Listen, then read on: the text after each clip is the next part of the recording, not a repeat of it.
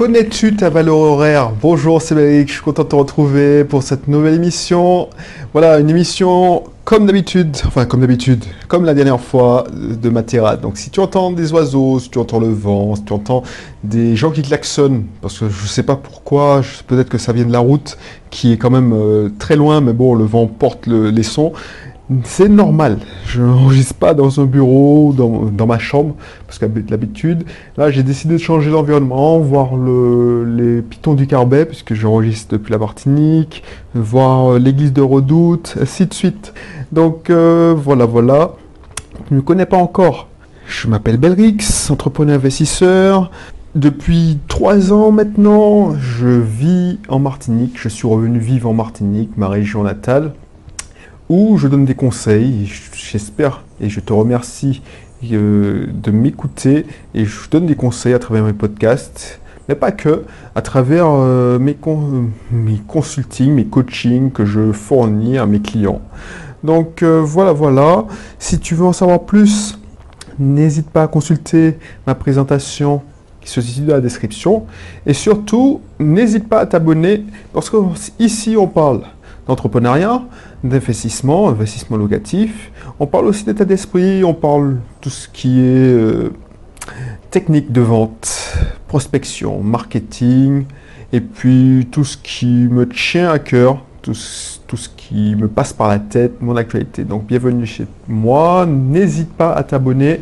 Je pense qu'on est qu'ici tu vas pas trouver euh, de pas trouver, excuse-moi, parce que je me fais déconcentrer. Alors c'est à double tranchant, tu vois du paysage, tu vois le vent, euh, tu vois des arbres, mais tu te laisses distraire. Donc c'est un peu différent. Il n'y a pas que de la technique, on parle aussi voilà, d'état d'esprit, du mindset de l'entrepreneur. Donc c'est un peu différent. Je n'ai pas trouvé ça. C'est pour ça que je me suis permis de faire ma propre émission, parce que voilà, ça me manquait. C'est bien la technique, mais il n'y a pas que ça. Voilà, voilà. Donc n'hésite pas aussi à euh, télécharger les cursus offerts, celui qui te correspond le plus, celui qui, te convient le plus aussi, puisque tu vas trouver des cursus sur l'immobilier, sur l'entrepreneuriat, sur l'indépendance euh, financière. Tu vas trouver aussi des cursus pour gérant d'auto-école, puisque c'est une de mes spécificités, c'est-à-dire que je suis associé de auto-école, sur euh, les professions libérales. Voilà, voilà. Alors, pourquoi ce thème? Connais-tu ta valeur horaire? Parce que pendant longtemps, je ne sais pas si, si tu es comme moi, tu peux être comme moi. Pendant longtemps, pour, pour moi, si je savais faire un truc, je devais le faire. C'est pour ça que j'ai construit et j'ai construit de A à Z au début, au début de Bisoft Team, qui a bientôt 10 ans au moment où je te parle, au moment que tu m'écoutes, au moment où j'enregistre, c'est pas encore 10 ans tout à fait, mais au moment que tu m'écoutes, c'est sûrement 10 ans parce que voilà, l'émission sera publiée d'ici quelques semaines, quelques mois. Je, je faisais tout, je faisais tout, tout, tout. Donc ça, c'est un frein. Alors, je suis d'accord, quand tu démarres ton activité, au début, tu n'as pas beaucoup d'argent, tu n'as pas beaucoup de moyens, donc tu ne peux pas déléguer mais il faut connaître sa valeur horaire. Je t'ai déjà dit, déjà, je ne sais pas, si, tu, as l'orthographe facile, par exemple, tu peux être tenté de louer tes, services sur des plateformes de, de freelance. Le problème, c'est que tu seras en concurrence avec énormément de personnes qui proposent les mêmes services que toi. Est-ce que ton taux horaire, puisque c'est ça le taux euh, le taux horaire d'une correction en orthographe, un correcteur d'orthographe, je te dis un correcteur humain, donc le taux horaire d'un correcteur humain, c'est est-ce que tu es aligné avec ce, ce taux horaire, cette valeur horaire? C'est ça qu'il faut se poser comme question. Par exemple, moi, je t'explique, je vais être cash. Tu sais que moi, je suis nul en orthographe. Je suis hyper nul en orthographe. Euh, je ne comprends pas pourquoi, mais c'est comme ça. Il y a des gens qui sont doués, il y a des gens qui sont mauvais en orthographe. Euh, moi, j'en fais partie. Orthographe, grammaire. C'est tellement puissant, c'est tellement violent que pour faire un article, ça me prenait à l'époque au moins 5 heures, 6 heures. Une heure pour faire l'article, voilà, j'avais pas, j'avais pas, comme beaucoup de personnes, le syndrome de la page blanche. J'étais inspiré. Par exemple, là, tu vois, je peux tenir facilement 10-15 minutes avec un sujet comme euh, est-ce que tu connais ta valeur Donc, j'avais pas ce problème. Et c'est, c'est pas le cas de nombreuses personnes. Donc, j'aurais pu me dire, oui, Belrix, franchement, voilà, tu es au top. Sauf que, c'est pour ça que je te dis sauf que, même si je prenais, allez, 1 heure à 30 minutes pour faire un article, je prenais 2 heures, 2 heures et demie à corriger l'article. Et tu sais quoi? Même en y passant 2 heures et demie, je laissais passer des fautes horribles, des fautes de malades. Tant et si bien que, alors tu, calcules, 2 heures et demie, allez, on va dire 2 heures, donc ça fait 3 heures. Tant et si bien que la publication, ça me prenait une heure, la publication, la, la promotion de l'article, ça me prenait qu'une heure puisque j'en avais marre, je voulais finir avec ça et j'en avais marre, donc je bâclais la publication et la promotion. Et tu te rends compte, le résultat, c'est que c'était douloureux de sortir un article. Les premiers temps, puisqu'on fait les 10 ans de Ubisoft Team, ben les premiers temps, je sortais un article toutes les semaines. Et franchement, ça demandait une demi-journée de boulot. Et souvent, c'était une demi-journée le week-end. Donc, t'imagines comment, tu imagines pas comment c'était douloureux. C'était douloureux parce que ça devenait des sacrifices. Et pourtant, tu sais, dans chaque tâche, la haute valeur, puisque là, euh, un article pour toi, c'est une tâche. Et ce que je te, te montrais, c'est là, on est dans les thèmes d'efficacité, de développement personnel, de productivité. C'est pour ça que je te disais, ne check jamais tes emails dans l'épisode précédent, ne check jamais tes emails tôt le matin et tard le soir. Là, c'est un autre volet, c'est quand tu fais une tâche. C'est pas une tâche atomique. La tâche atomique, c'est une tâche où tu peux, c'est une action. La publication d'un article, c'est une tâche qui est composée de plusieurs sous-tâches. La valeur ajoutée, parce que voilà, si tu rédiges, tu, tu payes quelqu'un pour faire un article, tu es d'accord avec moi, il y a plusieurs sous-tâches il y a déjà trouvé le sujet de l'article. Bon, voilà, quoi. Ça te prend normalement quelques minutes, sauf si tu veux faire une recherche, mais ça peut, ça peut prendre allez, de 30 secondes à 2 ou 3 minutes, 5 minutes. Ensuite, la rédaction de l'article en elle-même, euh, en lui-même, excuse-moi. Mais ça peut être, si tu fais de la vidéo, euh, le tournage de la vidéo, ou la préparation du, tournage, si on prend la vidéo. Mais bon, on va rester dans les articles donc la rédaction de l'article. Donc il y a deux, deuxième sous-tâche. Ensuite, la correction de l'article. Ensuite, la publication de l'article et la promotion de l'article en créant la vignette, en allant. Alors à l'époque, ça marchait, ça marche pas. Hein. C'est pour ça que je te dis, euh, ne fais pas ça surtout si tu veux faire ta promotion. C'est-à-dire euh, à l'époque, c'est d'aller faire, euh, de proposer des articles invités, d'aller sur les blogs pour mettre en place des, liens dans, alors j'utilisais les, tu sais, tu, allais dans les blogs, tu mettais un commentaire, un commentaire, et puis tu mettais le lien de l'article quand on te laissait mettre un, site web. Donc tu mettais pas le, site web tout de suite, euh, l'adresse du site web, mais tu mettais l'adresse de l'article. Donc c'est ça ce que j'appelle promotion. Tu allais dans les annuaires, faire des communiqués de presse pour parler de tes articles. C'est ça que je t'appelle la promotion. Donc ça, quand tu, euh, si tu calcules bien, tu as une 2, 3, 4 tâches.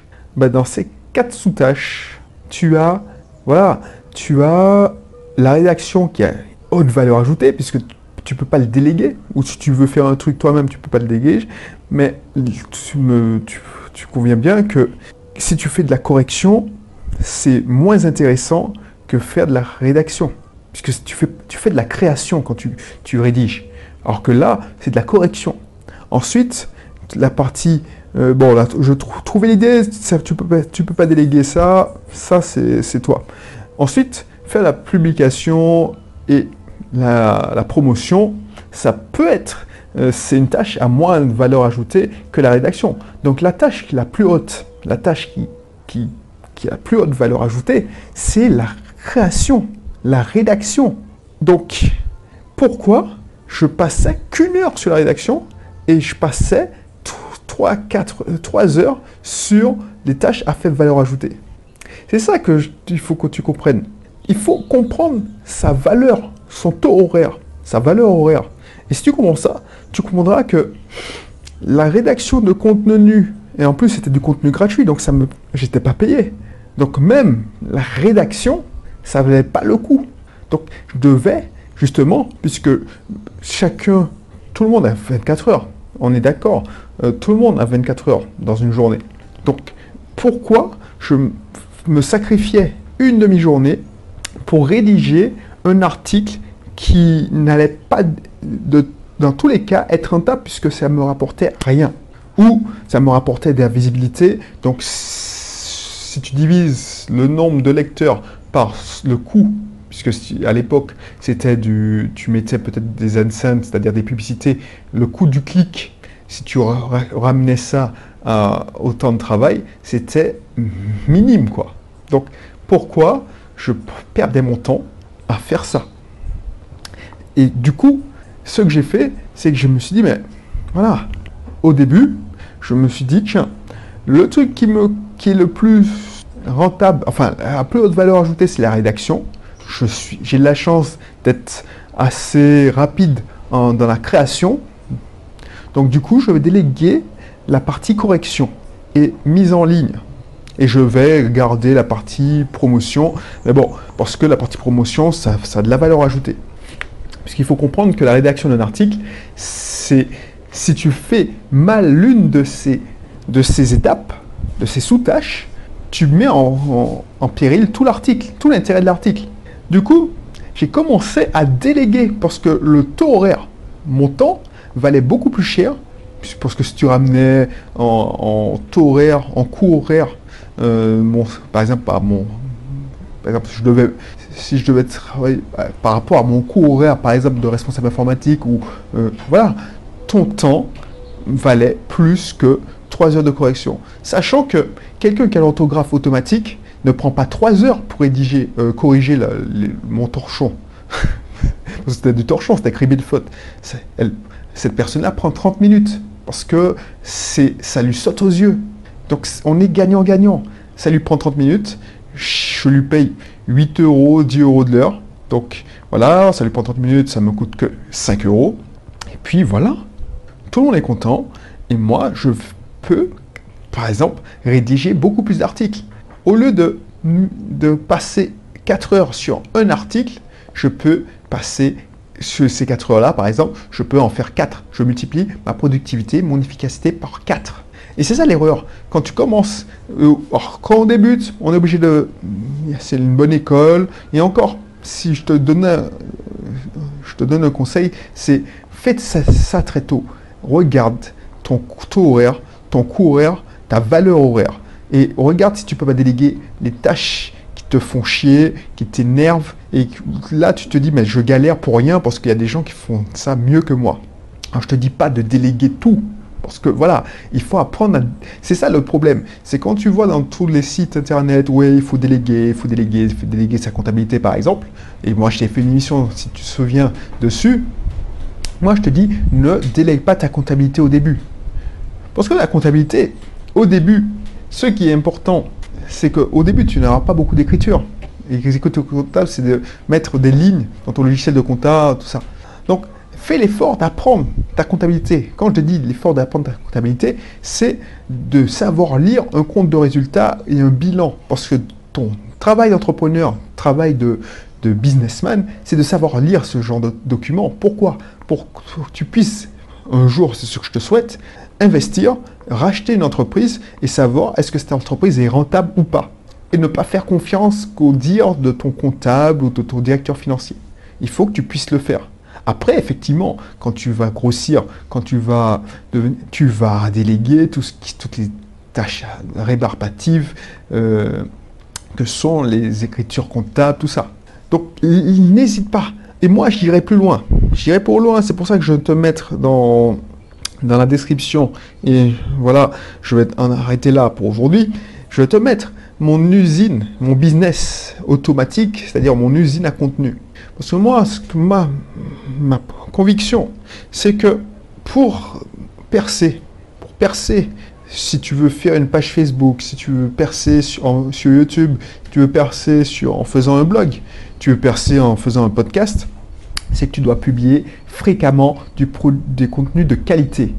tu dois publier, je te répète, fréquemment du contenu de qualité. Le problème, c'est que si tu fais tout tout seul, tu n'arrives pas à déléguer. Et puis, du contenu de qualité gratuit. Le problème avec le contenu de qualité gratuit, c'est dire que c'est d'office non rentable. D'office non rentable, alors tu, vas me dire oui, c'est un investissement, c'est un actif tu te crées, tout ça, on est d'accord. Le problème, c'est que tu as mieux à faire parce que tu vas gagner ton argent en vendant des contenus payants. Donc le contenu gratuit doit être de toute façon délégué. Parce que le contenu gratuit, c'est pour attirer les gens et fassent euh, appel à toi pour du contenu payant. Mais si tu t'épuises à faire du contenu gratuit, tu n'auras plus d'énergie pour faire du contenu payant. Donc tu vas te, te démoraliser, créer du contenu gratuit et ça, ça, sera douloureux, comme parce que moi je suis passé par là, ce sera douloureux pour faire du contenu gratuit, parce que ça te prendrait 4 heures. Euh, alors peut-être pas 4 heures, mais bon, euh, par exemple, si tu te mets à la vidéo, moi je t'ai dit que pour faire mes premières vidéos, je prenais au moins une demi-journée aussi, parce que j'écrivais le script, je lisais sur le prompteur, enfin bref. tu galères, tu fais ça, c'est douloureux, et le cerveau intègre que c'est douloureux. Donc même si tu as la meilleure volonté du monde, au début tu es super motivé, mais tu vas pas tenir sur la longueur. Donc ce qu'il faut faire, c'est déléguer au maximum le contenu gratuit. Le contenu gratuit, donc créer euh, du texte, ah ben, l'idée c'est euh, confier ça, la rédaction, à une usine euh, à texte comme la mienne par exemple. Et puis voilà, tu, te consacres à la, vente, à la promotion. Et ça, c'est le meilleur moyen de tenir sur la durée et d'exploser, de percer. Parce que, voilà, chacun son truc. Tu fournis, on est d'accord, du contenu euh, propre, 20% de contenu propre, personnel, qui raconte ton histoire, et tu délègues les 80% de la suite, et tu te consacres au développement de ton produit. C'est qu'avec ça que tu pourras être rentable et que tu pourras continuer. Parce que si tu continues à faire du contenu gratuit, je connais des gens qui ont fait du contenu gratuit, c'est-à-dire ils ont commencé à créer une audience. Ok, tu crées une audience, c'est super. Sauf que la plupart des gens, alors il y, en a qui ont des coups de bol, c'est-à-dire qu'ils ont fait un best-seller. Un best-seller pour moi, hein, c'est une vidéo qui te ramène beaucoup, beaucoup de vues. Si tu es sur YouTube, euh, tu, as fait un coup, tu as eu un post qui a fait le buzz, il a été partagé, donc ça te permet d'avoir beaucoup d'abonnés sur Facebook, Instagram, tout ça, ou tu as eu un blog qui a tapé dans l'œil de Google, donc tu, as eu un article de blog qui a tapé dans l'œil de Google, et ça te ramène des visiteurs. Et c'est pas rare de voir qu'un seul article peut ramener 50% du trafic d'un site. Mais entre parenthèses, ça, c'est ça qui est dangereux. Donc du coup, il y en a qui ont, qui ont la chance d'avoir ça directement. Moi, j'ai eu cette chance-là, à dire avec plein de sites où, par exemple, mes permis, j'ai eu un, article qui m'a ramené euh, facilement 10-15 000 visiteurs par, par mois. Et ça, c'est ce qu'on appelle un best-seller. Mais c'est pas tout le monde qui a cette chance. Parce qu'une fois que tu as un best-seller, tu es motivé pour continuer.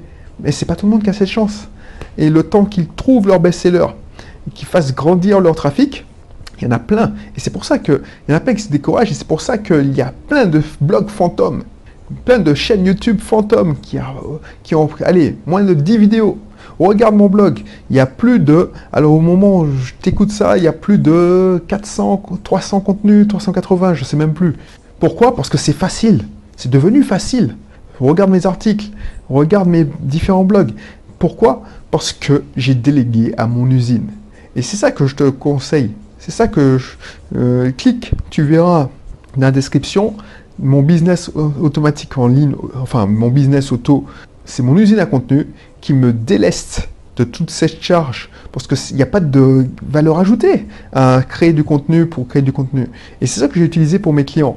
Donc Bisoft Team, Mike Switch, le, le podcast, c'est mon journal intime.